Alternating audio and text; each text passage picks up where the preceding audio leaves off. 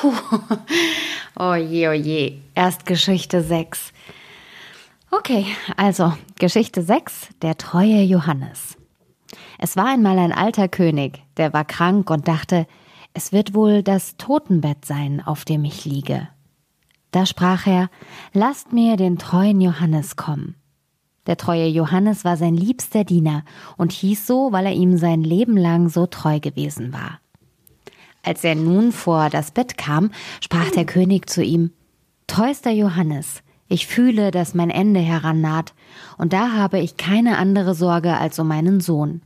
Er ist noch in jungen Jahren, wo er sich nicht immer zu raten weiß.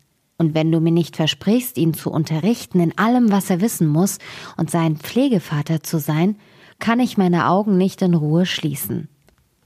Da antwortete der treue Johannes, ich will ihn nicht verlassen und ihm mit Treue dienen, wenn's auch mein Leben kostet. Da sagte der alte König, dann sterb ich getrost und in Frieden. Und sprach dann weiter, nach meinem Tod sollst du ihm das ganze Schloss zeigen, alle Kammern, Säle und Gewölbe und alle Schätze, die darin liegen. Aber die letzte Kammer, in dem langen Gang, sollst du ihm nicht zeigen, worin das Bild der Königstochter vom goldenen Dach verborgen steht. Wenn er das Bild erblickt, wird er eine heftige Liebe zu ihr empfinden und in Ohnmacht niederfallen und ihretwegen in große Gefahren geraten. Davor sollst du ihn hüten. Und als der treue Johannes nochmals dem alten König die Hand darauf geben hatte, die Hand darauf gegeben hatte, wurde dieser still, legte sein Haupt auf das Kissen und starb. Als der alte König zu Grabe getragen war, da erzählte der treue Johannes dem jungen König, was er seinem Vater auf dem Sterbelager versprochen hatte, und sagte Das will ich ganz gewiss halten und will dir treu sein, wie ich ihm gewesen bin, und sollte es mein Leben kosten. Die Trauer ging vorüber, da sprach der treue Johannes zu ihm Es ist nun Zeit, dass du dein Erbe siehst. Ich will dir dein väterliches Schloss zeigen. Da führte er ihn überall herum, auf und ab, und ließ ihn all die Reichtümer und prächtigen Kammern sehen. Nur die eine Kammer öffnete er nicht, worin das gefährliche Bild stand. Das Bild war aber so gestellt, dass, wenn die Tür aufging, man genau darauf sah, und es war so herrlich gemacht, dass man meinte, es leibte und lebte, und es gebe nichts Lieblicheres und Schöneres auf der ganzen Welt. Der junge König aber merkte wohl, dass der treue Johannes immer an einer Tür vorüberging und sprach Warum schließt du mir diese niemals auf? Es ist etwas darin, antwortete er, vor dem du erschrickst. Aber der König antwortete Ich habe das ganze Schloss gesehen, nun will ich auch wissen, was darin ist, ging und wollte die Tür mit Gewalt öffnen. Da hielt ihn der treue Johannes zurück und sagte, ich habe es deinem Vater vor seinem Tod versprochen, dass du nicht sehen sollst, was in der Kammer steht. Es könnte dir und mir zu großem Unglück ausschlagen. Ach nein, antwortete der junge König. Wenn ich nicht hineinkomme, ist mein sicheres Verderben. Ich würde Tag und Nacht keine Ruhe haben, bis ich's mit meinen Augen gesehen hätte. Nun gehe ich nicht von der Stelle, bis du aufgeschlossen hast.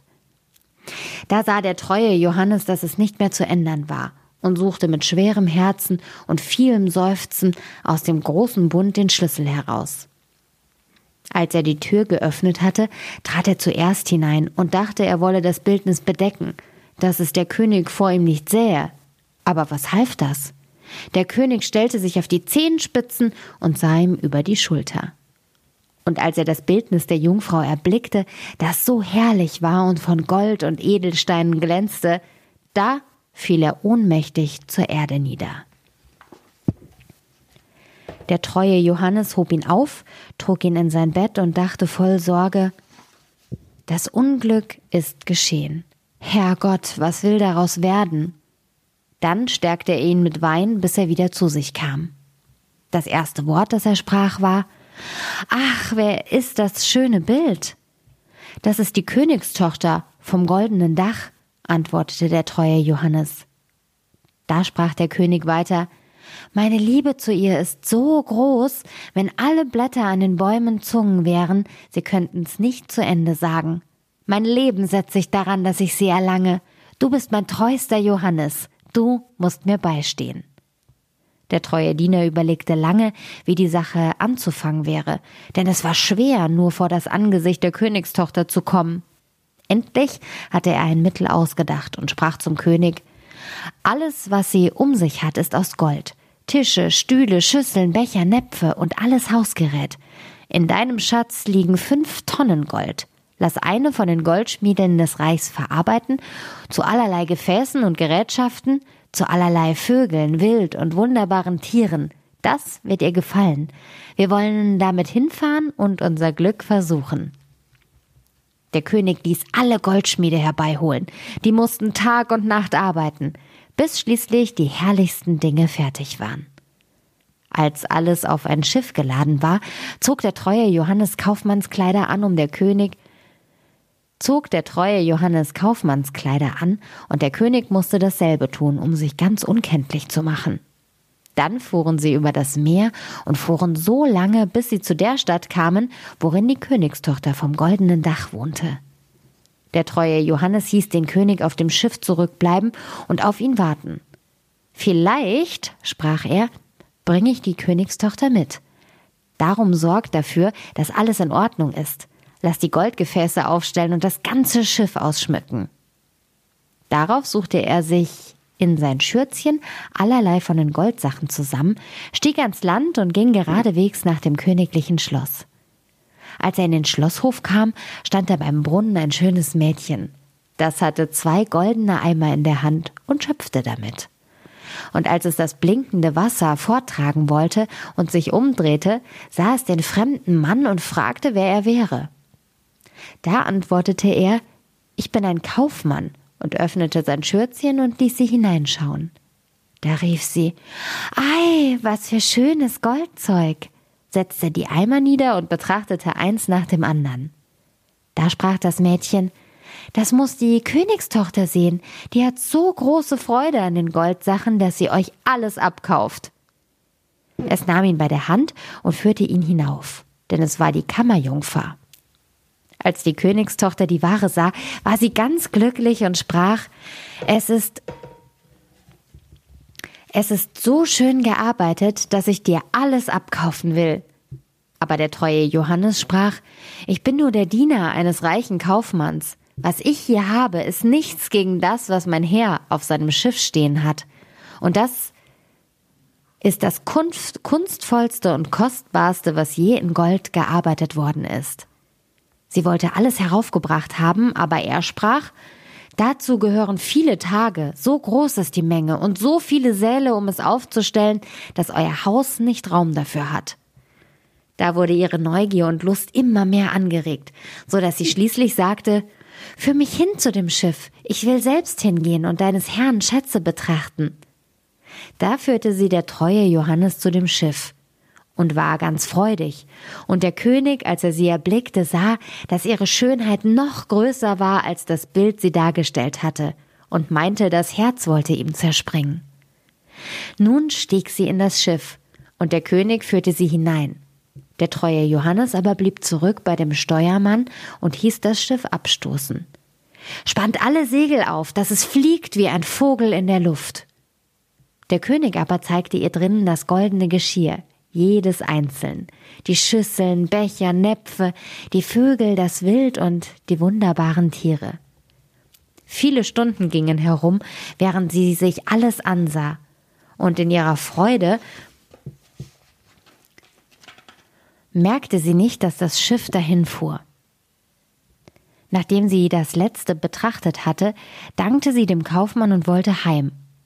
Als sie aber an die Reling des Schiffes kam, sah sie, dass es fern vom Land auf hohem Meer fuhr und mit vollen Segeln forteilte. Ach, rief sie erschrocken, ich bin betrogen, ich bin entführt und in die Gewalt eines Kaufmanns geraten. Lieber wollte ich sterben. Der König aber fasste sie bei der Hand und sprach Ein Kaufmann bin ich nicht, ich bin ein König und nicht geringer an Geburt als du bist. Aber dass ich dich mit List entführt habe, das ist aus übergroßer Liebe geschehen. Das erste Mal, als ich dein Bildnis gesehen habe, bin ich ohnmächtig zur Erde gefallen. Als die Königstochter vom goldenen Dach das hörte, wurde sie getröstet, und ihr Herz wurde ihm geneigt, so dass sie gern einwilligte, seine Gemahlin zu werden. Es trug sich aber zu, während sie auf dem hohen Meer dahinfuhren, dass der treue Johannes, als er vorn auf dem Schiff saß und Musik machte, in der Luft drei Raben erblickte, die dahergeflogen kamen. Da hörte er auf zu spielen und horchte, was sie miteinander sprachen, denn er verstand das gut. Die eine rief Ei, da führt er die Königstochter vom goldenen Dach heim.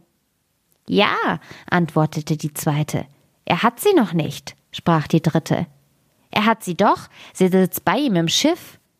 Da fing die erste wieder an und rief Was hilft ihm das? Wenn sie ans Land kommen, wird ihm ein furch fuchsrotes Pferd entgegenlaufen.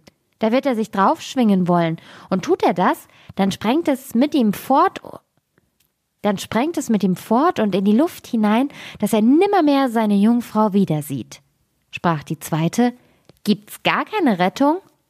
Oh ja, wenn ein anderer schnell aufsitzt, das Gewehr, das in den Halftern stecken muss, herausnimmt und das Pferd damit totschießt, dann ist der junge König gerettet. Aber wer weiß das? Und wer es weiß und sagt's ihm, der wird zu Stein von den Zehen bis zum Knie. Da sprach die zweite, ich weiß noch mehr. Wenn das Pferd auch getötet wird, behält der junge König seine Braut doch nicht. Wenn sie zusammen ins Schloss kommen, liegt dort ein gemachtes Brauthemd in einer Schüssel und sieht aus, als wär's aus Gold und Silber gewebt. Es ist aber nichts als Schwefel und Pech. Wenn er es anzieht, verbrennt es ihn bis aus Mark und Knochen.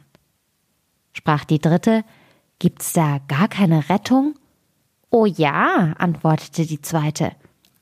Wenn einer mit Handschuhen das Hemd packt und es ins Feuer wirft, dass es verbrennt, ist der junge König gerettet.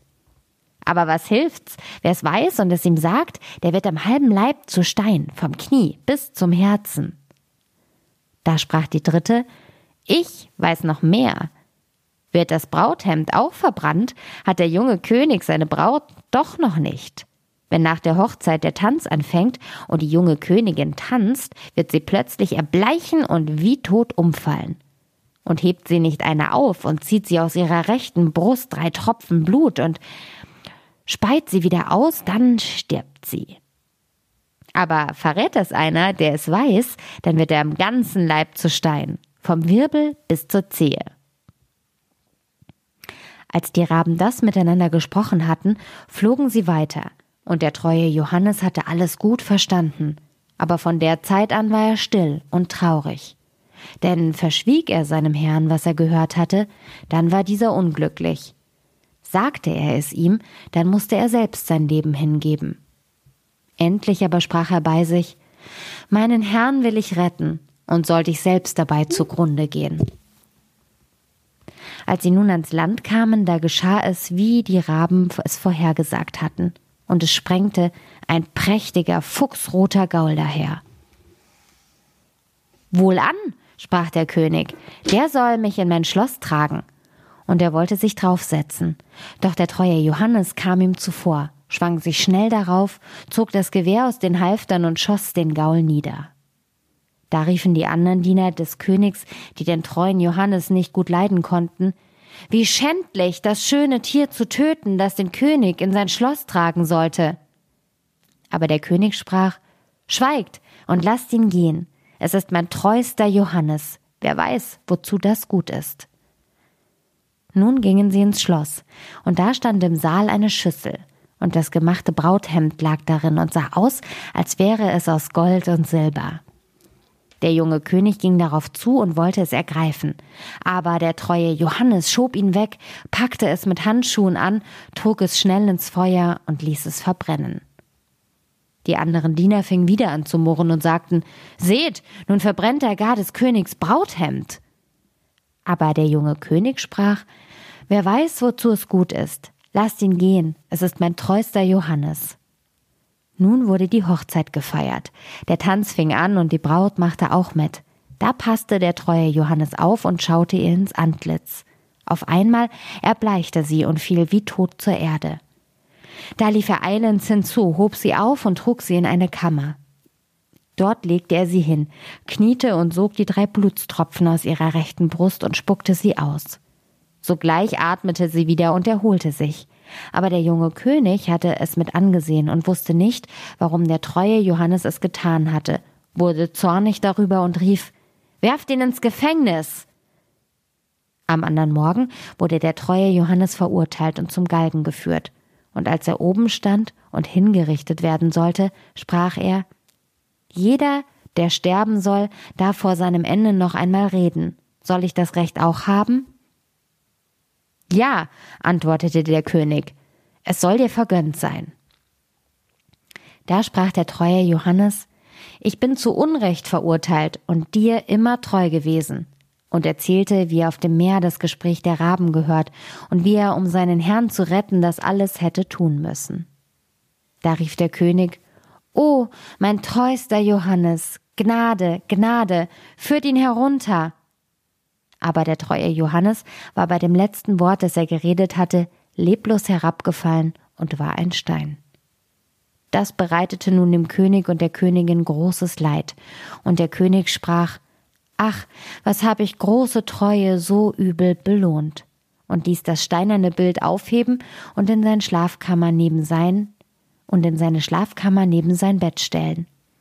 So oft er es ansah, weinte er und sprach Ach, könnte ich dich wieder lebendig machen, mein treuster Johannes. Es verging einige Zeit, da gebar die Königin Zwillinge, zwei Söhnlein, die wuchsen heran und waren ihre Freude. Einmal, als die Königin in der Kirche war und die zwei Kinder beim Vater saßen und spielten, sah dieser wieder das steinerne Bildnis voll Trauer an, seufzte und rief Ach, könnte ich dich wieder lebendig machen, mein treuster Johannes. Da fing der Stein an zu reden und sprach Ja, du kannst mich wieder lebendig machen, wenn du dein Liebstes dafür geben willst. Da rief der König Alles, was ich auf der Welt habe, will ich für dich hingeben.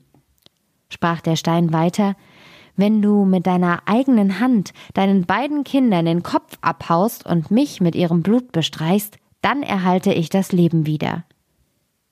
Der König erschrak, als er das hörte, dass er seine liebsten Kinder selbst töten sollte, doch er dachte an die große Treue und dass der treue Johannes für ihn gestorben war, zog sein Schwert und hieb mit eigener Hand den Kindern den Kopf ab. Und als er mit ihrem Blut den Stein bestrichen hatte, da kehrte das Leben zurück, und der treue Johannes stand wieder frisch und gesund vor ihm. Er sprach zum König Deine Treue soll nicht unbelohnt bleiben und nahm die Häupter der Kinder, setzte sie auf und bestrich die Wunde mit ihrem Blut. Davon wurden sie im Nu wieder heil, sprangen herum und spielten weiter, als wäre ihnen nichts geschehen. Nun war der König voll Freude, und als er die Königin kommen sah, versteckte er den treuen Johannes und die beiden Kinder in einem großen Schrank. Als sie hereintrat, sprach er zu ihr Hast du gebetet in der Kirche?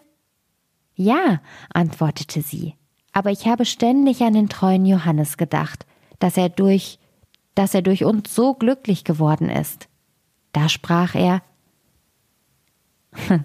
nein, nein, nein, nein, nein, jetzt wird's schon langsam schwieriger. okay, nochmal.